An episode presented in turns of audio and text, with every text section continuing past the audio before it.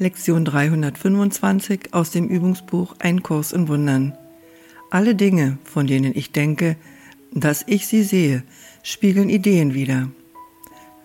Das ist der Grundgedanke der Erlösung. Das, was ich sehe, spiegelt einen Prozess in meinem Geist, der mit meiner Idee dessen beginnt, was ich will. Von da aus macht sich der Geist ein Bild des Dinges, nach dem er verlangt, das er als wertvoll beurteilt und daher zu finden sucht.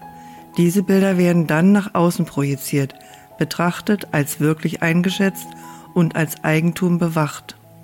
Von wahnsinnigen Wünschen kommt eine wahnsinnige Welt, vom Urteil kommt eine verurteilte Welt, und aus vergebenen Gedanken ersteht eine sanfte Welt, erbarmungsvoll dem heiligen Sohn gegenüber, um ihm ein freundliches Zuhause anzubieten, wo er eine Weile ruhen kann, bevor er weiterreist und seinen Brüdern helfen kann, mit ihm voranzugehen und den Weg zum Himmel und zu Gott zu finden.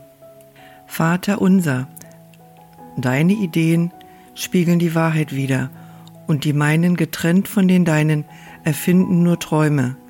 Lass mich erblicken, was nur deine widerspiegelt, denn deine und nur die Deinen begründen die Wahrheit.